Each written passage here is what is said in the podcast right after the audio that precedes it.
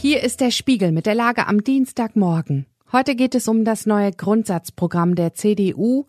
Wir befassen uns mit den Ideen der Grünen Fraktion und wir schauen auf die Proteste der Bauern in der EU. Spiegelredakteurin Maria Fiedler hat diese Lage geschrieben am Mikrofon ist Ivi Strüving.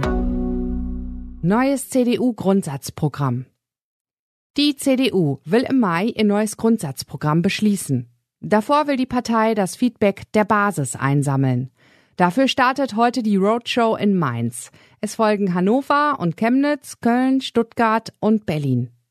Das Programm, so Spiegelredakteur Florian Gartmann, diene der Selbstvergewisserung der Partei und diene als inhaltliche Folie für die Bundestagswahl 2025. Er sagt, Zitat, und es stellt in gewisser Weise einen weiteren Abschied von den 16 Regierungsjahren Angela Merkels dar.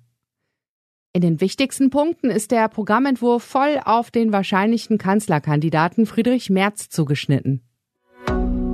Zankapfel-Schuldenbremse.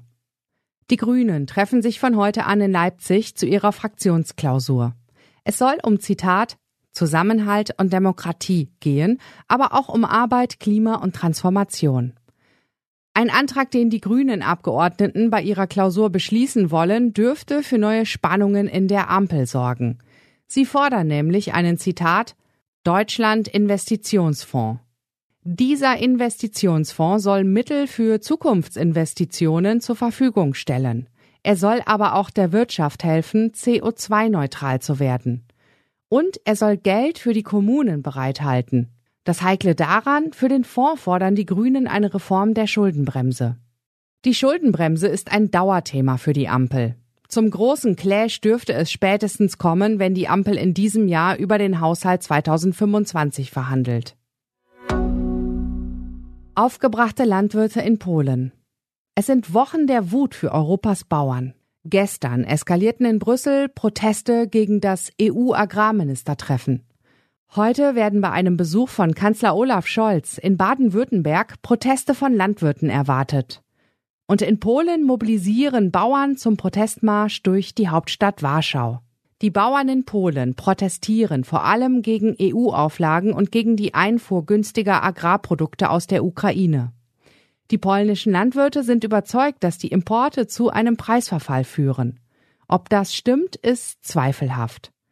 Die polnische Regierung muss trotzdem gemeinsam mit der EU einen Weg finden, die Bauern zu beruhigen.